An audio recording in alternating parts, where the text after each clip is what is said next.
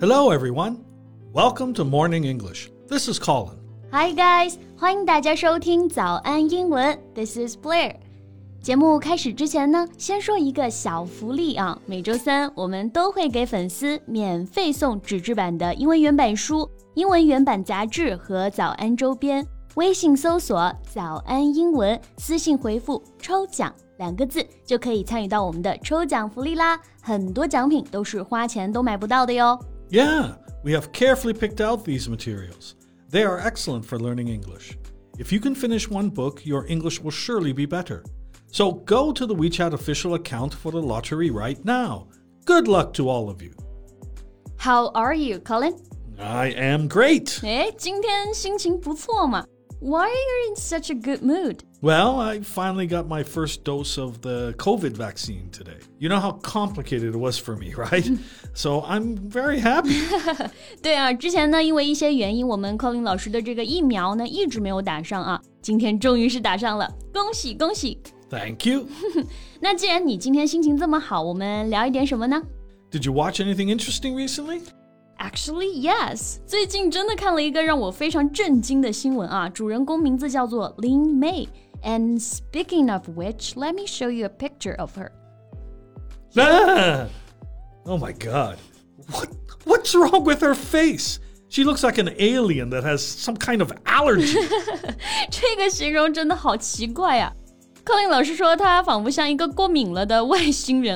大家在收听我们节目的时候呢，也可以看到他的照片，对不对？确实还是蛮吓人的。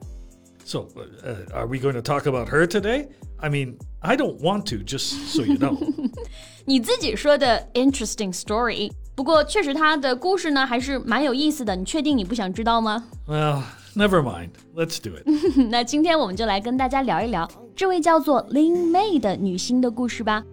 我们今天所有的内容呢，也都整理成了文字版的笔记，欢迎大家到微信搜索“早安英文”，私信回复“加油”两个字来领取我们的文字版笔记。So, uh, what do I need to know about her? well. 名字刚刚我们有提到过啊，叫做 Lyn May，一个墨西哥人 Mexican，她今年呢已经六十八岁了。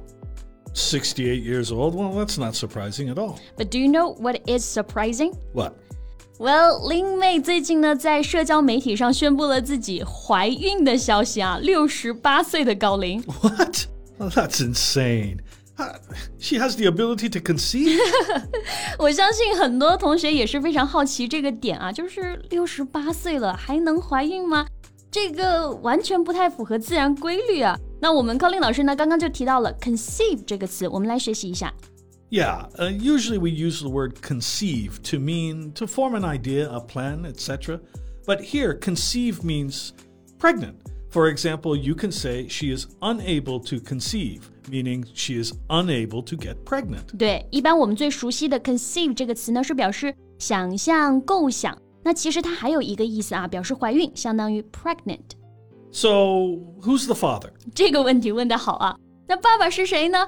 Well, the alleged baby father is a musician named Marcos, and he will soon turn 30, which means he's 29 years old now. Okay, that's interesting. 对，所谓的孩子爸爸啊，是一位来自墨西哥的音乐家，名字叫做 Marcos，今年呢二十九岁。那刚刚我们说到了一个词啊，可以来学习一下，alleged。An alleged fact is uh, been stated, but it hasn't been proved to be true. 对，那我们中文翻译就是所谓的、声称的。 哎，那柯林老师，这个词是不是跟我们很熟悉的那个 so called 比较像？那这个句子中，我们可以说 so called baby father 吗？Well, we use so called to indicate that you think a word or expression used to describe someone or something may in fact be wrong. Mm-hmm. So you don't believe the musician guy is indeed the father, then you would say he is the so called father. 了解了。就是如果你不相信这个事实，你觉得不可信啊，那你就可以用 so called。但如果说是被别人说了这个事情还没有被证实的，我们就用 alleged。Right, that's right. 然后这个故事最精彩的部分还不是这个，你知道是什么吗？That's not even the best part. No, he told Newsweek that he was unaware of Lyn's pregnancy and only found out via Instagram, like the rest of the world. He didn't even know that? No. Oh man, this poor guy. 那这个事情爆出来之后呢，就很多人觉得很好奇啊，就去采访了这位父亲嘛。然后他自己也表示很震惊，因为他根本就不知道女方怀孕了的这件事。Aren't they boyfriend and girlfriend? 嗯，大部分人都觉得他们应该是一对啊，但是呢，根据男方的讲述，他们并不是交往的关系。Well, here's a report of what Marco said. You can read this. Okay, uh, let me see. Uh, Marco said that he met Lyn May back in 2019 when he invited her to be in one of his music videos. He also mentions that he and Maylin got married in the video, which caused a stir as people thought that they were getting married in real life. 没错啊，简单给大家解释一下，就是 Marcos 在一九年的时候呢，邀请 May 参演了他的新歌 MV。那在 MV 里面呢，他们两个是结婚了，所以就导致很多人误以为他们在现实当中也结婚了。那刚刚 Colin 老师提到了一个单词叫做 stir，诶，这是什么意思呢？Well, if an event causes a stir, it causes great excitement, shock, or anger among people.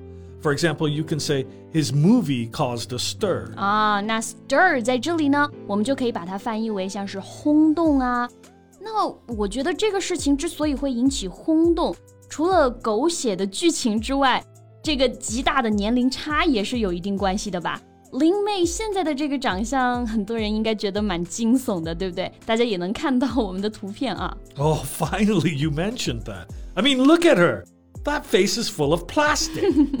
我们 Colin 老师呢是一个对整容这件事情非常抵触的人啊。不过关于整容的一些表达，我们还是可以来学习一下的。首先，整容 plastic surgery。Yeah, plastic surgery or cosmetic surgery. 对，那像他的脸呢，应该是因为年纪比较大啊，有比较严重的整容后遗症，对不对？那这个后遗症我们要怎么表达呢？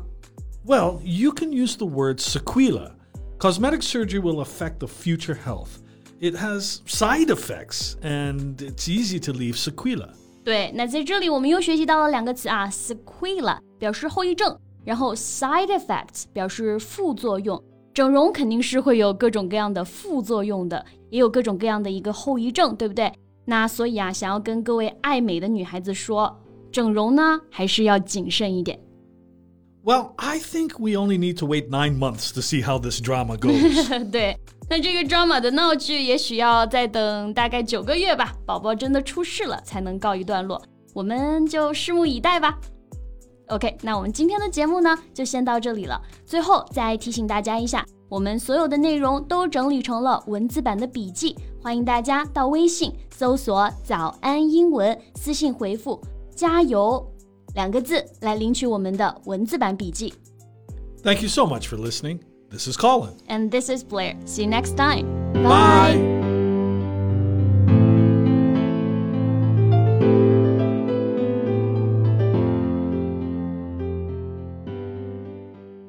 This podcast is from Morning English. 学口语就来早安英文。